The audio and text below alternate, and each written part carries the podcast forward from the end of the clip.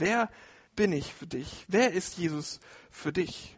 Und das ist so eine Frage, die ich im Gebet erlebt habe, die habe ich auch schon mal in der Bibel irgendwo gelesen. So die Frage, hey, wie, für wen hältst du mich eigentlich? Also nicht so so so so so patzig, also du kannst ja auch so sagen, hey, für wen hältst du mich eigentlich? Dass ich das alles für dich mache, so jetzt nicht. Aber wer bin ich für dich? Diese Frage äh, steht auch in der Bibel. Und zwar Jesus stellt sie den Jüngern. Jesus ist so am Rande ähm, von Israel unterwegs, irgendwo ganz hoch im Norden. Ähm, ähm, und da hat er dann einen ganz langen Weg zurückgelegt und kann jetzt zurückschauen auf viel Wirkung, was er auch erlebt hat. Und er fragt genau diese Frage, wie seht ihr mich? Als Jesus in das Gebiet von Caesarea Philippi kam, fragt er seine Jünger, für wen halten die Leute den Menschensohn? Menschensohn ist so eine, so eine Beschreibung für Jesus, den Sohn Gottes. Für wen halten die Leute den Menschensohn? Und die Jünger antworteten, manche halten dich für Johannes den Täufer, manche für Elia und manche für Jeremia oder einen anderen Propheten. Kann mir richtig vorstellen, wenn, wenn Jesus diese Frage hier gestellt hat, für wen halten die Leute mich, dass die Jünger so indirekt wieder diesen Weg zurückgehen und gucken dann so in die Crowd rein und, und so und stellen sich das dann vor, hören so ein bisschen, haben so auch Gespräche am Rand mitbekommen, wie sie dann so tuschelten, ja, Jesus, das ist der und das ist, hm, wer ist denn der eigentlich? Und und dann haben, es gibt ja immer so ein Dorf einen, der immer, der, der weiß Bescheid. Ja. Es gibt immer so einen Gescheiten. Ja, wenn alle sich fragen, ja, wer ist denn das? So kommt der eine. Ich habe die Ahnung, das ist Johannes, der Täufer ist das. Ist da klar. Und das haben die Jünger mitbekommen, deswegen sagen sie, ja, die halten dich für Johannes der Täufer. Oder in, in anderen Dorf sagt die eine, ja, ich habe mal im Tempel gehört, dass Elia auch wieder mit äh, wiederkommen soll. Das ist ja der Prophet aus dem Alten Testament. Und er kommt wieder. Und wie der Jesus auftritt mit Vollmacht und mit Power, das kann nur Elia sein. Und ein anderer in einem anderen Dorf sagt, boah, was der so redet über Gericht und die Herrschaft und der Zerstörung des Tempels, darüber hat Jesus ja auch gesprochen. Und fühlt sich dann erinnert an, an Jeremia. Und Jeremia hat es ja auch gesagt, dass der Tempel zerstört wird. Das kann nur Jeremia sein. Aber hey, Jeremia wäre gut, weil Jeremia ist unser Lieblingsprophet, weil Jeremia ist der Prophet, der gerade für Gott auch für uns einsteht. Das kann nur Jeremia sein. Oder auf irgendwelche andere Propheten. Ich glaube, da sind noch viele andere Namen gefallen. Und wir sagen vielleicht heute sehr schnell, ach, die, die haben überhaupt keine Ahnung. Sind die blöd die, die erkennen Jesus ja gar nicht. Ah, das ist ja, ist ja alles nicht ausreichend. Ich glaube, was in dieser Geschichte ganz schön ist, dass es nämlich nicht verurteilt wird oder geurteilt wird darüber, dass Jesus nicht sagt, boah, echt jetzt? Was habe ich falsch gemacht, ey? Ähm, hätte ich mir auch vorstellen sollen. Das ist, ich bin nicht Johannes, hallo, ich habe einen anderen Namen. Das sagt Jesus hier nicht. Sondern es ist okay. Denn ich glaube, wenn Jesus auftritt, bewegt er was in Menschen. Dann dann stößt er etwas an. Sehnsüchte, Ängste, Hoffnung. Ähm, und das ist der, das, das gewesen. Johannes der Täufer hat Leute zur, zur Buße aufgerufen. Vielleicht ist das dann so, endlich können wir rein werden vor Gott, die Hoffnung. Und Jesus macht es auch. Elia, der, der Gottes Reinheit sieht und wiederkommt. Hey, das ist gut, das ist schön, es, es wird etwas es, in Erfüllung gehen, genauso wie bei Jeremia. Es wird eine Hoffnung angesprochen. Es wird etwas angestoßen in den Leuten. Jesus geht einfach nicht spurlos vorbei und so, ja, war irgendwie so ein seltsamer Typ in so ganz komischen Sandalen. Aber gut, ist ja auch wurscht, ne? Nee, die haben, die haben eine, eine Meinung über Jesus und das ist das, was Jesus auch bei uns heute noch tut. Wir kriegen, es stößt etwas in uns an. Vielleicht auch Ängste. Vielleicht auch irgendwelche anderen komischen Bilder, die wir durch die Medien bekommen. Aber das soll noch nicht das Ende sein. Das, was wir über ihn denken. Denn Jesus fragt weiter, und ihr? Und jetzt richtet sich diese Frage an die Jünger. Und ihr? Für wen haltet ihr mich? Jesus rückt die Frage näher an seine Jünger. Und ich stelle mir vor, dass die Jünger jetzt diese Fragen im Kopf haben. Wer bist du, Jesus? Und dazu haben wir ein, klein, ein kleines Video.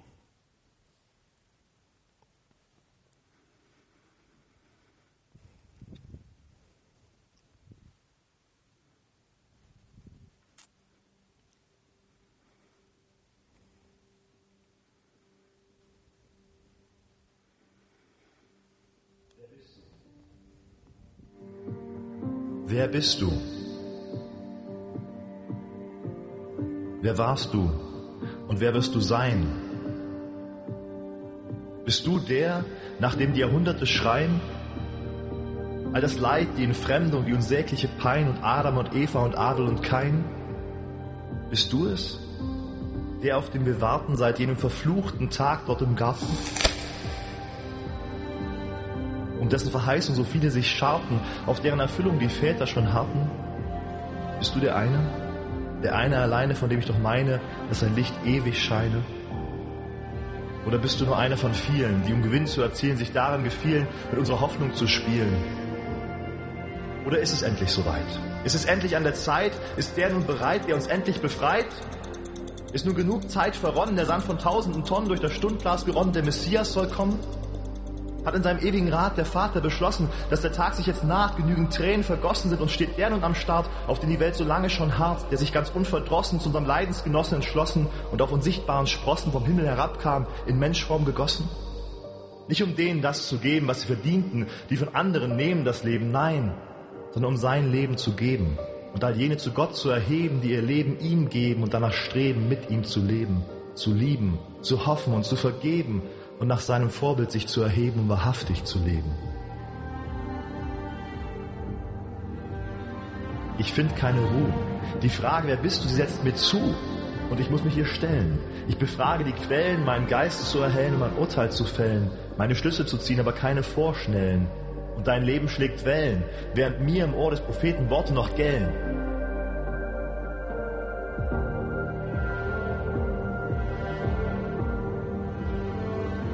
Denn uns ist ein Kind geboren, ein Sohn ist uns gegeben und die Herrschaft ist auf seiner Schulter. Und er heißt Wunderrat, Gott Held, ewig Vater, Friedefürst. Für wahr, er trug unsere Krankheit und lud auf sich unsere Schmerzen. Wir aber hielten ihn für den, der geplagt und von Gott geschlagen und gemartert wäre. Aber er ist um unserer Missetat willen verwundet und um unserer Sünde willen zerschlagen. Die Strafe liegt auf ihm, auf dass wir Frieden hätten, und durch seine Wunden sind wir geheilt.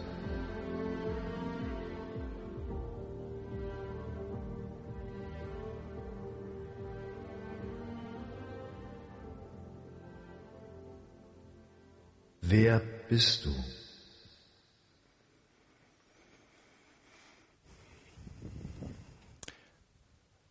Das ist die Frage. Wer bist du, Jesus, für mich? Und diese Frage, wer bist du, lässt uns nicht unbeteiligt irgendwie zurück. Es ist nicht nur eine, eine Kopfsache, sondern wir merken, es ist, wenn ich diese Frage beantworte, ist mehr damit gemeint als nur ein Wissen, mehr damit gemeint als nur Theorie. Und jetzt tritt Petrus auf. Er ist der Erste, der eine Antwort gibt auf diese Frage, okay, wer, für wen haltet ihr mich? Und Petrus antwortete und sprach, du bist der Messias, der Sohn des lebendigen Gottes. Er ist der Messias, der Messias, auf den alle gewartet haben. Er ist der Retter, der Christus. Du bist der, auf den wir alle gewartet haben. Du rettest vor Vergänglichkeit und Tod und du wirst richten und Gerechtigkeit aufrichten und nicht irgendwie wir, sondern das wirst du machen, weil du bist der Messias. Und das ist nicht nur allgemein, global so, so gemeint, nicht nur eine Theorie, dass das ja so stimmt, das, was wir nur bekennen müssen, sondern ich glaube, dass Petrus das vom Herzen meint, zu sagen, hey, ich, ich selbst habe auch auf dich gewartet. Nicht nur ein ganzes Volk, nicht nur eine gesamte Menschheit, sondern ich bin da drin. Ich habe auch auf dich gewartet. Und wenn wir die Bibel lesen, dann wird uns ein Mann vorbe, äh, vorgestellt, und das ist der Petrus, der impulsiv ist. Der es nicht stehen lassen kann, dass Jesus verhaftet wurde, nimmt sein Schwert und haut es dem, den, den Wachmann ab, das Ohr. Und er, er kann es, er, er kriegt es nicht hin, Ungerechtigkeit stehen zu lassen. Dieser impulsive Typ, der sagt hier, aber du bist der, auf den auch ich gewartet habe. Du bist mein Messias, auch mein Retter.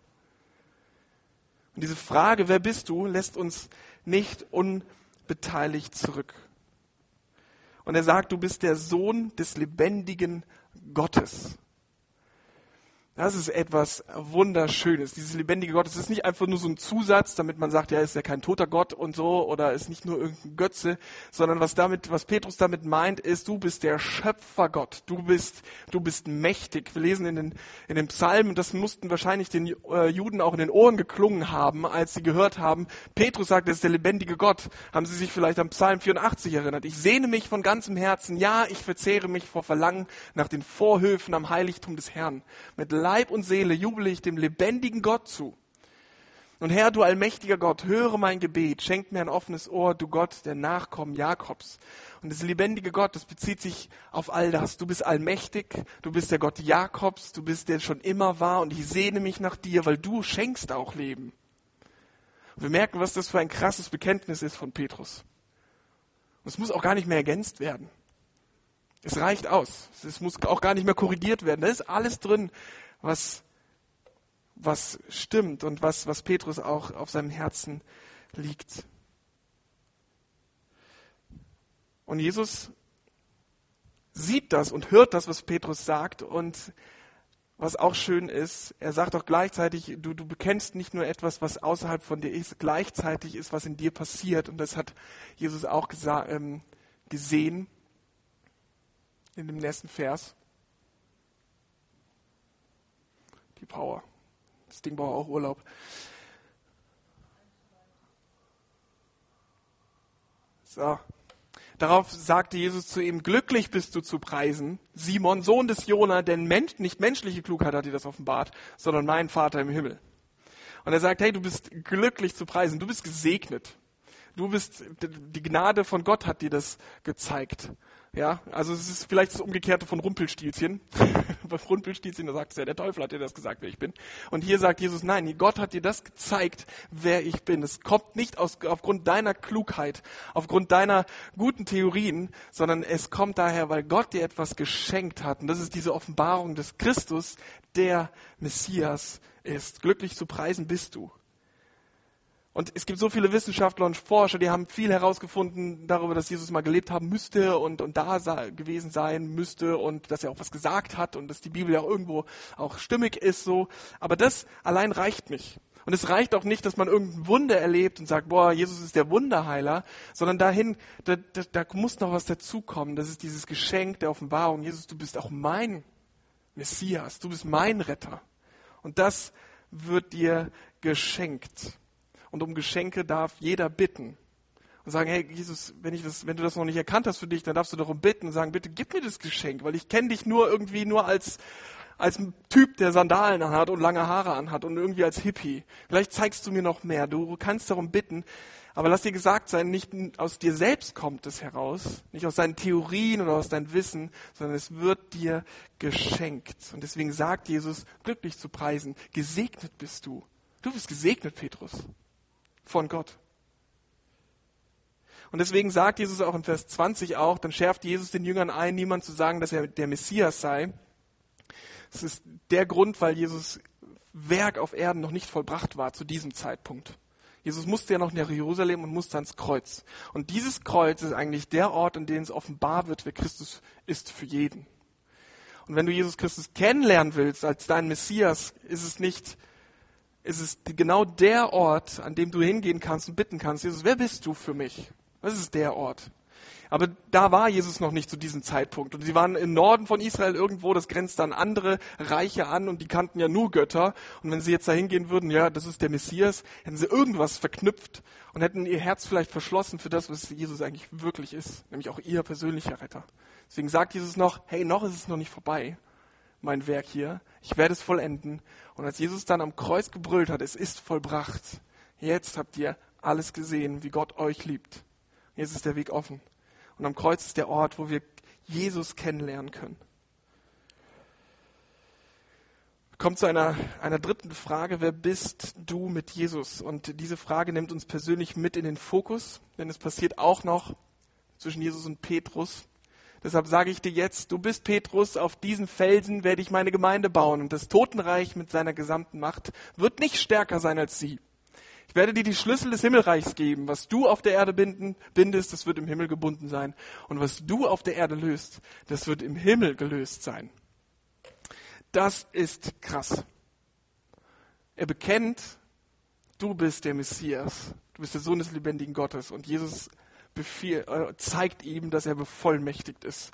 Er bekommt etwas anvertraut. Und wir sollten das vielleicht nicht als Belohnung des Bekenntnisses sehen, als ob man dann irgendwas verdient, wenn man das nur sagt und sagt, okay, je, je besser meine, mein Bekenntnis ist, desto mehr Vollmacht bekomme ich hier auf der Welt auch. Ist ja so, dass ich war auch mal Jugendpastor in Nürnberg und da hatte ich ganz oft Gespräche mit, mit Jugendlichen geführt, die dann ähm, so nach nach Veranstaltungen, wo einer seine Bekehrungsgeschichte erlebt, äh, erzählt hat, haben gesagt, oh, so eine Bekehrungsgeschichte habe ich nicht. Das habe ich einfach nicht. Weißt du, meine Bekehrungsgeschichte ist auch nicht so, dass ich von Drogen irgendwie umgekehrt bin, dass eine Horde Dämonen mich besessen hat und dann kam einer und hat gesagt, nee, so Namen raus mit dir oder dass ich Süchte hätte oder was weiß ich und davon äh, auf einen Schlag befreit wurde und dann sagen könnte, ja Christus, jetzt habe ich dich erkannt, so bist du und als Belohnung kriege ich jetzt noch, äh, keine Ahnung, jetzt werde ich nach Taiwan auswandern und dort den Menschen erzählen von meiner Geschichte, die ich erlebt habe und alles Mögliche. Vielleicht gibt es solche Menschen, die das erlebt haben, aber meine Geschichte ist es nicht. Mein, mein Bekenntnis ist vielleicht auch schlicht. Ich sage, Jesus ist mein Retter, mein Ein und Alles. Ich brauche Jesus immer wieder. Ich merke es in der letzten Woche, ich mache Fehler, ich fall hin, ich krieg meinen Fokus nicht hin und Christus, Jesus ist für mich derjenige, der den Fokus wieder hinkriegt. Es klingt eigentlich so banal, aber es ist es nicht. Und Jesus kommt und sagt, okay, ich vertraue dir was an. In dir liegt viel. In dir liegt viel. In einem jeden von uns liegt viel drin. Es liegt nicht aufgrund des Bekenntnisses, wie gut oder wie schlecht oder wie gut oder wie schlecht unser Leben ist, sondern einfach daran, dass wir Christus erkennen. Und Jesus hat in jedem einen von uns was reingelegt. Und das holt er raus und sagt, das gebe ich dir jetzt. Und ich möchte gar nicht so viel jetzt darüber reden, was das jetzt im, im Besonderen heißt. Es ist sehr, sehr schön, was da noch alles steht, aber uns rennt dann die Zeit weg. Ich möchte viel lieber jetzt hingehen zum, zu einem Zeugnis aus unserer Gemeinde, ähm, weil nicht nur ich erlebe das, sondern auch ähm, in der Gemeinde erleben immer wieder Leute diese Sache, wer ist Jesus und wer ist Jesus, wer bin ich durch Jesus und liebe Edda, möchte dich mal nach vorne holen. Ähm, ich gebe dir mal das Mikro noch.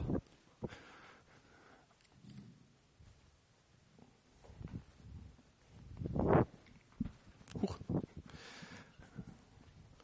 Das passt schon.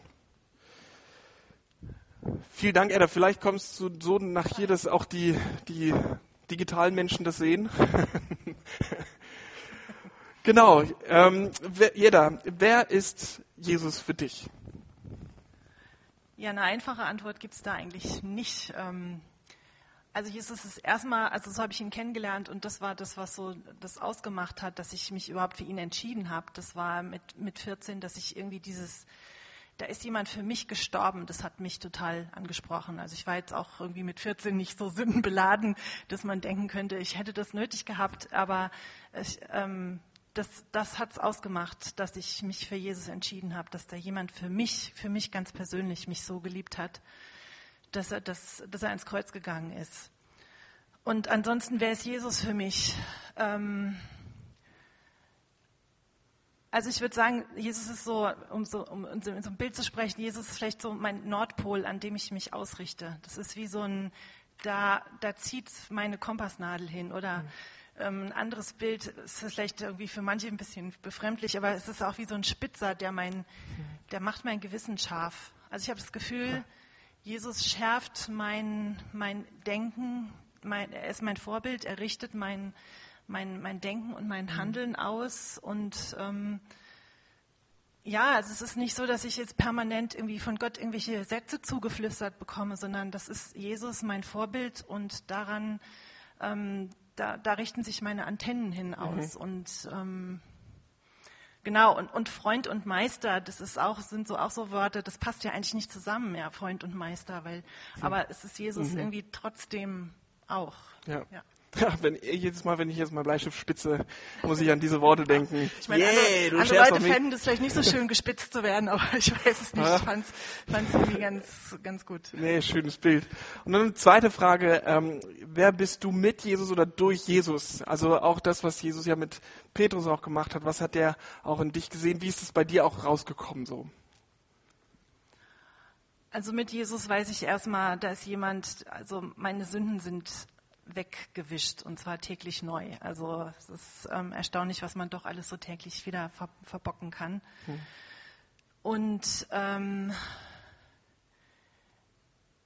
ja, ich bin irgendwie mit Jesus jemand in seiner Gemeinschaft. Mhm. Also ähm, in seinem, also ohne Jesus gäbe es seine Gemeinde nicht und ohne diese Gemeinde, also da bin ich drin, da bin ich ein Teil, da bin ich eingepfropft, eingepflanzt und ähm, diese Gemeinschaft, die macht was mit mir. Mhm. Also von daher bin ich mit Jesus einmal eben jemand, dem vergeben wurde, aber auch jemand, der irgendwo zugehört. Mhm. Ja.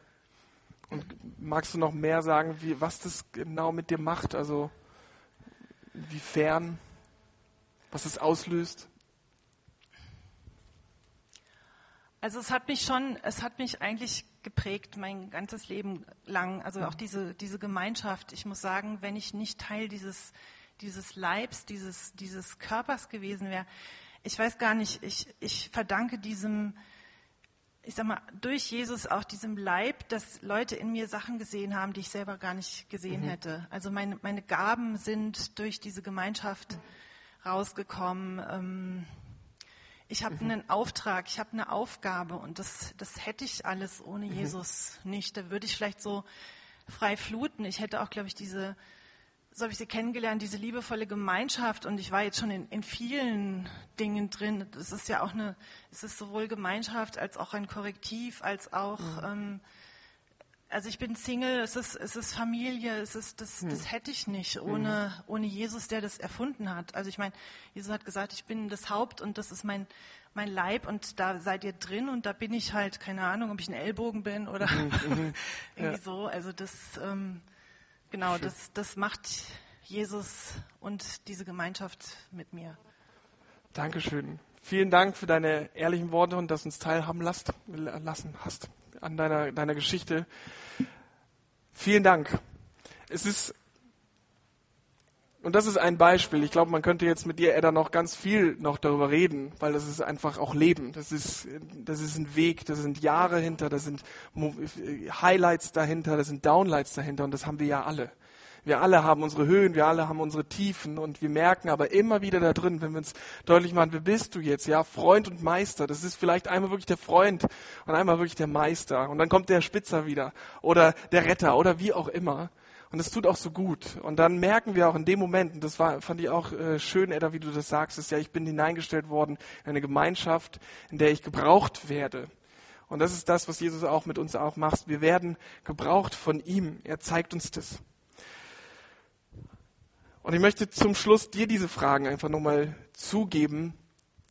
Wer bist du, Jesus? Dass du dir diese Fragen auch mal für dich persönlich stellst. Und ich habe das mal so ein bisschen nochmal aus, ausdefiniert, dass es ein bisschen konkreter werden kann für dich. Wer bist du mit Jesus? Frag dich das mal. Frag nach deinen Gefühlen, frag nach deinen, das, was du gerade, wonach du dich sehnst, weil Jesus spricht es an. Wenn Jesus deinen Weg kreuzt, dann wird, da wird was hochploppen. Aber das ist nicht allein das, was wer Jesus dann für dich ist. Denn Jesus geht noch tiefer. Betrachte mal das Bekenntnis des Petrus. Sag mal, hey, du bist der mein Messias, du bist der Sohn des lebendigen Gottes. Kannst du das für dich auch so sagen? Kannst du sagen, ja, hey, das, das glaube ich auch. Vergleich das mal. Und wenn nicht, ja, was ist da noch?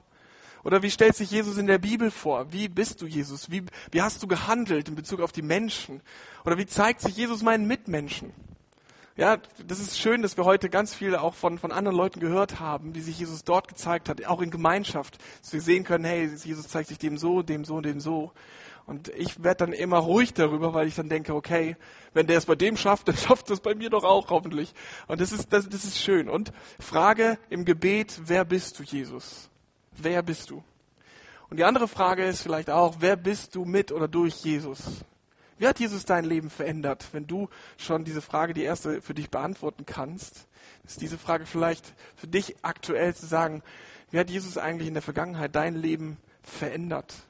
Wie hat sich Jesus gezeigt? Schreibt es mal auf, es ist sehr interessant. Wir vergessen sehr, sehr schnell so Momente, wo Jesus sagt, hey, da hat er mir geholfen. Da war er da. Da hat er mir, mir gezeigt, ich soll zum Himmel aufgucken. Da hat er mir Gelingen beim Lobpreis gegeben. Und wer ist, ich bin wer mit Jesus. Das, ich glaube, das ist wichtig. Gerade in tiefen Punkten, in denen wir ankommen, kann man sich das nochmal vornehmen und sagen, hey, das bist du für mich. Oder was sagt Jesus über dich? Über die Verheißung, du bist Kind Gottes, du bist Priester. Was Jesus, sagt Jesus über dich? Und wie sieht Jesus deine Berufung und deine Vision? Was hast du für eine Berufung und was hast du für eine Vision? Petrus hat eine Vision von Jesus bekommen, nachdem er das bekannt hat. Und ich glaube, dadurch zeigt sich auch ganz viel, wer wir sind mit Jesus und durch Jesus. Ich mache dir Mut, auch wenn wir jetzt auch in die Sommerpause gehen, dich diesen zwei Fragen einfach mal zu nähern. Für dich. Wer bist du, Jesus, und wer bist du persönlich mit durch Jesus? Es geht da gar nicht um ein Ranking, um ein besser oder schlechter, sondern es geht da um Beziehung. Es geht da um ein, ein sich öffnen und ein sich hingeben an einen Gott, der sich komplett für uns hingegeben hat. Wie gesagt, wir gehen jetzt in die Sommerpause. Es gibt jetzt äh, erstmal keine Gottesdienste in den nächsten Wochen, keine offiziellen Gemeindeaktivitäten, ähm, aber du kannst auch jetzt für dich dosieren, wie viel brauchst du, wie viele Themen brauchst du, wie tief willst du reingehen. Aber weißt du was? Nimm bei allem vielleicht diese zwei Fragen mit mit in diese Pause hinein, mit in anderen Gemeinden hinein, mit in andere Themen hinein. So du sagst, okay, Jesus, ich möchte dich mehr kennenlernen und ich möchte das mehr kennenlernen, was du in mich hineingelegt hast. Da gibt so viel Schönes zu entdecken, ihr Lieben. Und da, da kann man immer nur noch tiefer reingehen. Und vielleicht haben wir nach dem, nach der Sommerpause dann hier fünf Zeugnisse, wo wir sagen können, hey, das habe ich erlebt, das habe ich getan und das freut mich, weil Jesus mit euch jetzt auch weiterhin diesen Weg mit ihm gehen wird. Amen.